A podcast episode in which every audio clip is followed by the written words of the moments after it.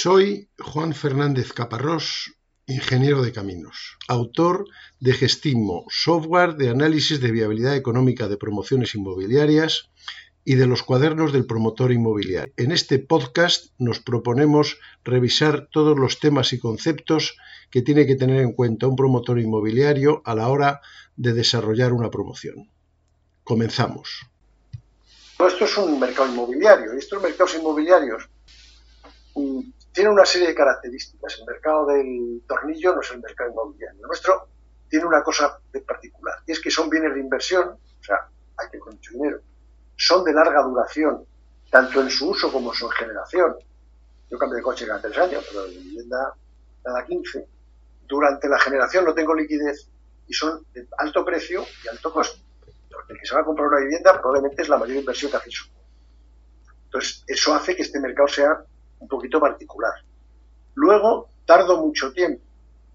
Ese mucho tiempo que tardo, solo para asustarles, si yo estuviera haciendo un desarrollo urbanístico desde el principio, podría tardarme desde que tengo el suelo bruto, solo con las cabras comiéndose la hierba, hasta que he aprobado, me han aprobado todos los procesos de gestión eh, urbanística, pues entre 3 y 7 años, y no digo 10. Luego urbanizaré todo el sector y me tiraré un par de años, tres. Y entonces tendré solares. Yo puedo entrar en ese momento con el solar puesto.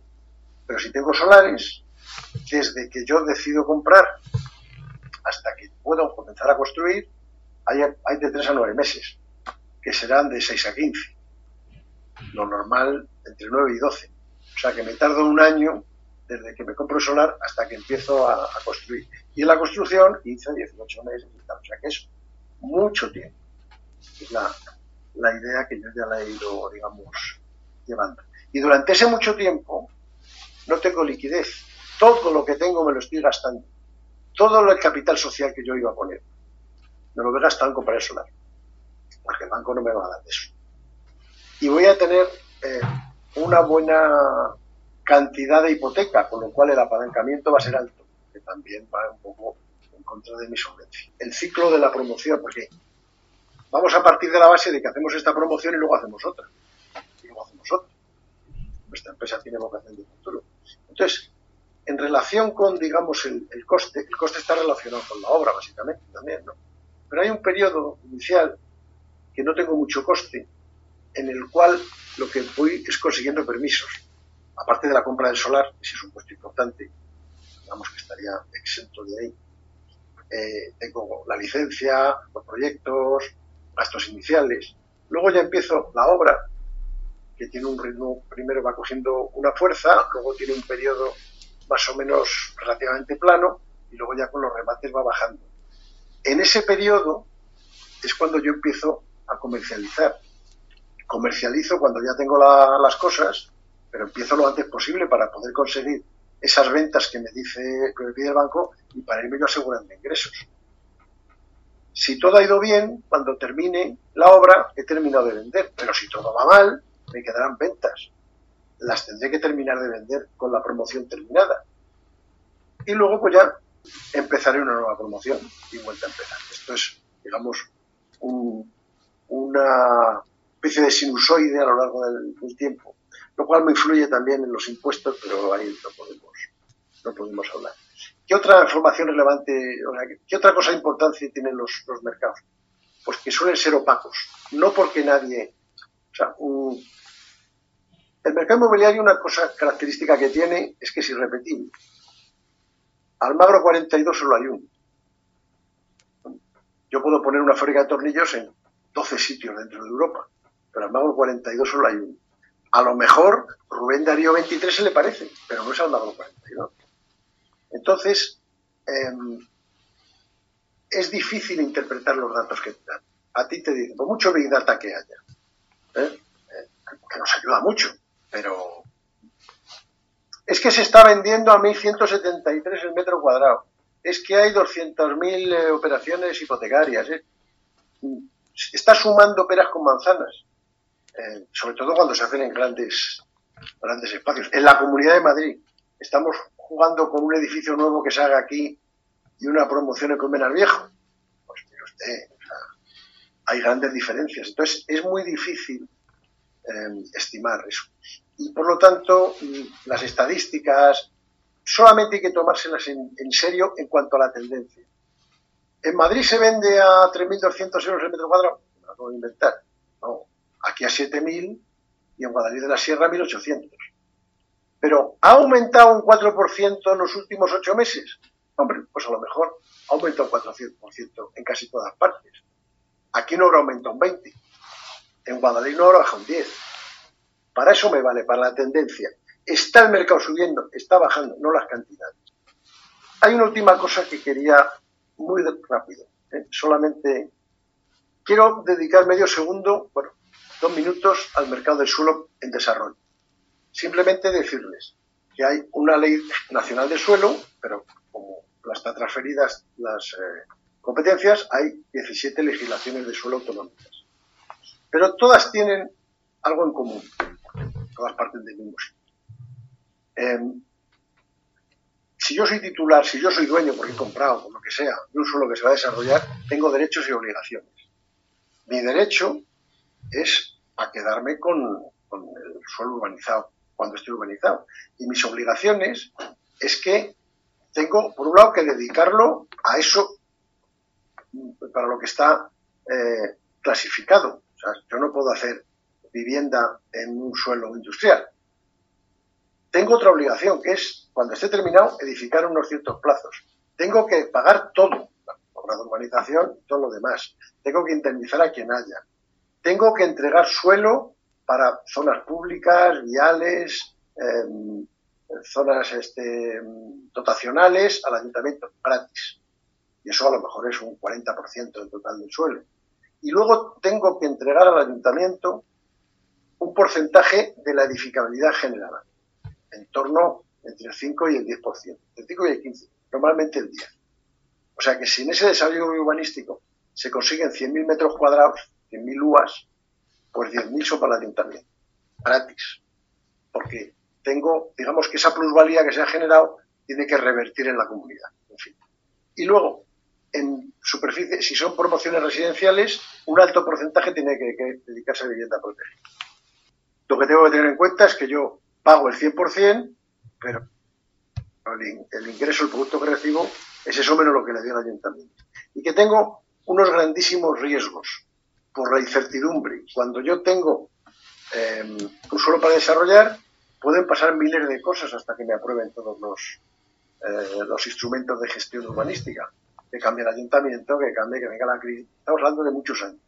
Cuanto más riesgo, más beneficio, claro más posibilidades de, morir en el dentro. Según vaya avanzando en el planeamiento, hay menos riesgos. Cuando llego a tener suelo urbano consolidado o, solares, pues ya tengo casi todo definido. Cuando estoy en un suelo rústico, es que no tengo nada definido. Entonces, ahí hay una, una variación de suelo muy importante. Lo que me define un suelo es el uso, la tipología y la intensidad.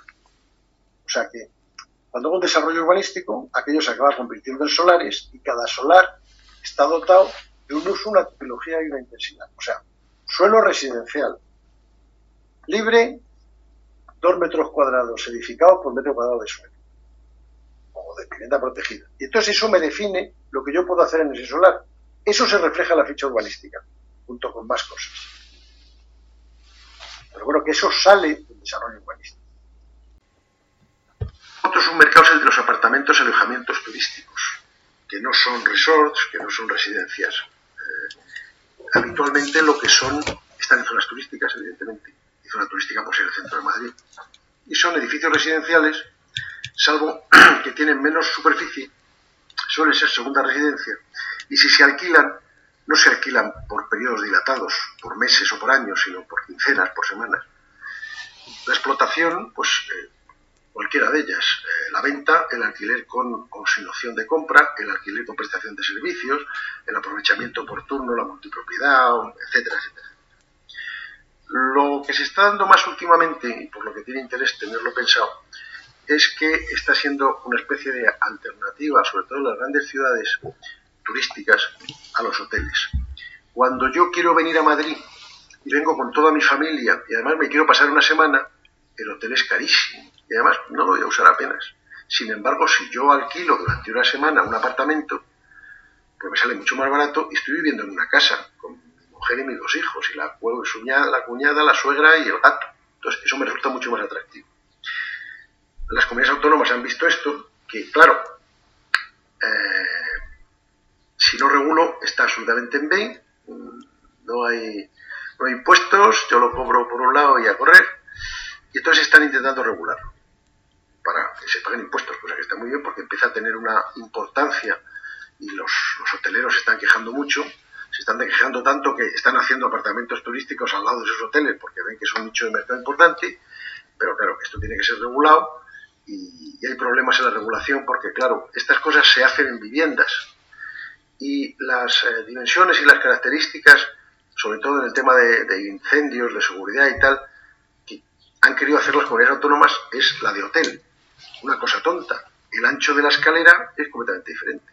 Entonces, tienen que, estamos en un proceso de definición de cosas. Si yo en un edificio de viviendas clásico quiero hacer apartamentos turísticos y los quiero hacer legales y con todos los permisos y tal y cual, pues llega el ayuntamiento y dice, ah, muy bien, escalera de 1,20, como en un hotel, o de 1,50. Pero es que la escalera es de una casa de 80 años que es 1,10 como todas las escaleras del mundo, más o menos. ¿eh? No, me hagan quedar mal con los números. Y entonces no se puede. Bueno, estamos ahora en un proceso de ebullición, pero esto tiene futuro. En zonas turísticas eh, de ciudad. Bueno, el sector terciario. El sector terciario también es importante. Es, la dotación para industria, para locales comerciales, etc. Generalmente se suele alquilar. Y se suele alquilar por metro cuadrado. Los tiempos en los que uno se compraba su nave industrial para su servicio, salvo que sean grandes empresas, no suele ocurrir. Nos estamos especializando mucho y hay empresas que se dedican al alquiler de, de naves industriales o de locales y empresas que lo que quieren es no tener la rigidez de cogerse a ese local para toda la vida. Entonces, lo normal es que sean alquiler. Y es obviamente un mercado muy sensible al ciclo económico empresarial, que suele ser un ciclo diferente del ciclo económico residencial, con lo cual a la hora de hacer una empresa que se dedica a los alquileres, no es malo tener un mix, porque cuando unas cosas van mal, las otras van menos mal. Si nos dedicamos al alquiler, el promotor tiene que tener una solvencia económica y financiera importante, porque va a tener que soportar la, eh, amortización de la hipoteca, no se la va a traspasar a cabo de los tres años a nadie. Y además tiene que tener una estructura de personal y de mentalidad que se dedique a administrar y a mantener esos locales, esos inmuebles, que no es la mentalidad del promotor clásico, compro solar, construyo, me largo, compro solar nuevo, construyo, me largo. No, yo compro solar nuevo, construyo y me quedo. Y si tengo una deficiencia en el diseño que me impide acceder al aire acondicionado que está a 4 metros, pues la culpa es mía por no haberlo pensado. Y entonces tengo que montar unos gorigoris tremendos porque eso va a ser mi problema durante 20 años. Eh, del terciario, pues las oficinas eh, o edificios completos o por plantas, los hoteles que se pueden promover, terminarlos y entonces transmitirlos a una empresa tonera o alquilárselo, eh, el industrial en general, los aparcamientos en superficie o bajo superficie, etc. Todo lo que no sea residencial que tiene principalmente una fiscalidad diferente. Dentro de estos, pues tiene una especialidad los locales comerciales a la calle, el retail que dicen los finos, que es el comercio de proximidad de toda la vida, o sea, los locales comerciales en las bajos de, los edificios pueden tener mucho interés en función de, lo comercial que es a la calle. Se suelen incluir en las promociones en planta baja y se suelen empezar a comercializar al final. Una buena práctica es no contar con su como ingreso para llevar a cabo la promoción y luego, una vez que hemos terminado, pues que sea un, digamos, a mayor beneficio. La promoción me tiene que salir rentable sin vender los locales, porque a lo mejor no lo vendo, a lo mejor lo vendo dos años después o a lo mejor me lo quedo en alquiler. La valoración de esos locales no es solamente el metro cuadrado, no es la ubicación al norte-sur de una vivienda, sino depende de lo comercial que sea la calle, la cantidad de fachada que tenga, si tiene escaparate o no, la altura para meter altillos, si tiene sótanos, si tiene preinstalaciones, sobre todo para temas de hostelería, si están previstas salidas de humo, de ventilación, si se pueden poner cocinas, eh, si hay en general posibilidades de tener licencia de funcionamiento. Eso es algo que se produce después, que se va a producir terminada la promoción, pero nosotros tenemos que prever desde el principio, porque se vende mejor un local de 200 metros para un bar que un local de 200 metros para un almacén de coches. Y lo normal es entregarlos sin vestir, o sea, sin terminaciones, porque la terminación la va a dar el usuario final para adaptarlo a su negocio en concreto y a las, condicionantes que le ponga la administración. Pero sí hay que dar una serie de preinstalaciones hechas, y ya digo, sobre todo salidas de humo, ventilaciones, etcétera, porque meter una cocina es muy complicado y la comunidad propietaria se pone muy nerviosita, por lo cual eso hay que tenerlo previsto desde el inicio.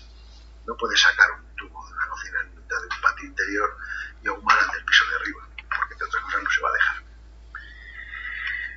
El subsector industrial, pues es eh, exclusivamente para naves industriales dentro de polígonos industriales. No es poner un taller de coches en la calle Abascal, eso sería un comercio de proximidad, sino polígonos industriales, que pueden ser de industria pesada, de industria ligera, tecnológicos, de logística, cada uno tiene sus características de superficies, de tamaños, etc. Por supuesto, cada uno de estos sectores, no lo estoy diciendo, pero lo digo ahora, pues hombre, que tener una cierta especialización. El que sabe hacer vivienda, a lo mejor no sabe hacer naves industriales para industria pesada. Tampoco quiero decir que no lo haga nunca, pero bueno, tiene que ir con la humildad de decir, pues yo esto no lo hago mucho, a ver si aprendo. Son característicos en estos eh, industriales, pues las superficies, pequeña, grande, de 200 metros, de 2.000, de 5.000, o sea, los servicios que tengamos alrededor y los accesos. Vamos a tener un tráfico de camiones casi seguro, entonces pues tendremos que tener unas calzadas adecuadas y, unos accesos razonables. Y si el acceso hay un cuello de botella, pues eso se va a vender. Nuestra explotación es de dos maneras. O bien generamos el suelo ya urbanizado, la parcela, y la vendemos para grandes empresas de industria pesada, grandes empresas que vayan a hacer su nave para su propio interés, IKEA, ellos hacen su diseño, no lo vas a hacer tú. ellos lo que quieren es en la parcela de no sé cuántos metros, con no sé cuántas características, y entonces yo me hago mi IKEA como yo quiero. O en pequeñas parcelas para industria más auxiliar o de almacenaje, en los cuales sí tiene interés hacer naves de 250, 300 metros, porque ahí dentro ya cada uno va a hacer lo que quiera, no va a tener que tener una cosa especial. Entonces, eh, grandes superficies o grandes empresas van a, probablemente se van a hacer su propia, su propia nave y pequeñas eh, superficies eh, van a coger una nave que ya esté hecha. Y tanto pueden valer para venta como para alquiler, para almacenaje, distribución, logística, etc. Se suele dar más. En todo lo que tiene que ver con, la industria, con, las empresas. Las empresas ya no quieren, hace muchos años sí, pero ahora ya no quieren tener una carga eh, de, una propiedad que les, les limita. Entonces, lo que quieren es alquilar y si las circunstancias económicas cambian, a lo mejor se cambian de municipio. Y por otro lado, hay otras empresas que lo que quieren es tener esas naves para irlas alquilando y obtener una rentabilidad. O sea que todo, todo nos vamos especializando. Una parte particular de esto son los centros comerciales y de ocio, que es una gran parcela, una gran superficie, pero no dedicada a una actividad industrial, sino a, dar servicios, eh, supermercados, eh, corte inglés, tiendas especializadas, centros de ocio, cines, restaurantes, etc. Es un sitio donde se va a prever, tiene que haber un muy buen acceso de vehículos y grandes aparcamientos, porque su gracia es que venga mucha gente, aunque sepa pasearse, pero tienen que venir, tienen que venir en coche probablemente. Se suelen poner las periferias. Entonces, como esto em, choca de alguna manera con el pequeño comercio del interior de la ciudad, pues dependiendo de lo listo o de, lo, de la cantidad de orejeras que tengan en el ayuntamiento o en la comunidad autónoma, esto se promueve o se, o se limita. Desde luego, hay un contacto importante con el urbanismo de la zona, con los servicios que haya de accesos, con, eh, la capacidad de agua, de líneas de transformación, de acceso a autopistas, etcétera, etcétera. Pero además se necesitan grandes espacios de terreno y las comunidades autónomas pues meten la nariz y autorizan previamente, prohíben, limitan, los plazos se alargan y, que ah, pues quiere poner no sé dónde, en no sé qué sitio, y la comunidad autónoma le parece muy poco progresista, y entonces pues se fastidia y nos quedamos con un montón de gente sin trabajo. Bueno, los promotores de esto suelen ser empresas especializadas en la promoción y puesta en alquiler de centros comerciales. No suele ser, salvo el corte inglés, que se hace su corte inglés, pero el hipercore no suele ser el que defina la gran superficie. El centro norte, pues lo hace una empresa súper especializada en hacer centros comerciales y en comercializarlos, porque luego lo tiene que llenar de tiendas y de restaurantes y de hoteles. Entonces, ahí hay una labor de comercialización muy grande y por supuesto serán terminados, sobre todo en sus partes comunes, en los pasillos, los accesos, tal. Luego cada núcleo de, local comercial, pues cada uno se lo, se lo hace como le conviene. Y ya en medio minuto. En, históricamente, este negocio lo han hecho los promotores y los bancos y los compradores, claro.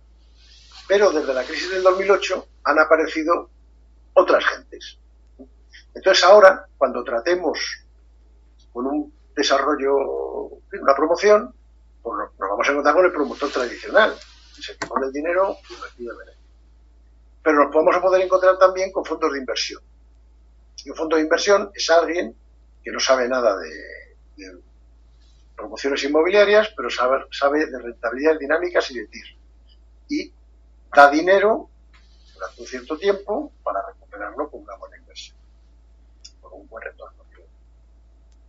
Eso nos puede venir bien, por ejemplo, para financiar parte de la compra del solar.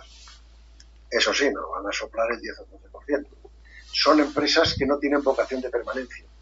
Si se meten en un negocio, pues están 5, 6, 8 años y se lo pasan a lo mejor a otro fondo de inversión. Porque los hay muy especializados, los que arrancan empresas, los que las consolidan.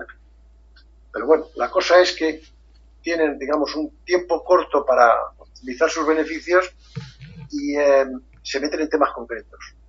Un fondo de inversión no se va a meter casi nunca en una promoción completa, pero a lo mejor sí se va a meter en la compra del solar, que es algo concreto, limitado en el tiempo, desde que lo compro hasta que el banco me da la hipoteca, y que si va a maldad me quedo con el solar, y a lo mejor he puesto solo el 30%, o me va a financiar una parte concreta de algo. Históricamente también muchas empresas inmobiliarias eran de bancos, pero con la crisis que le pasó a los bancos, se les llenó de, promociones a medio hacer, pues crearon sus propias inmobiliarias. También nos podemos encontrar con una inmobiliaria que trabajemos para ella o que, eh, nos quiera vender un solar.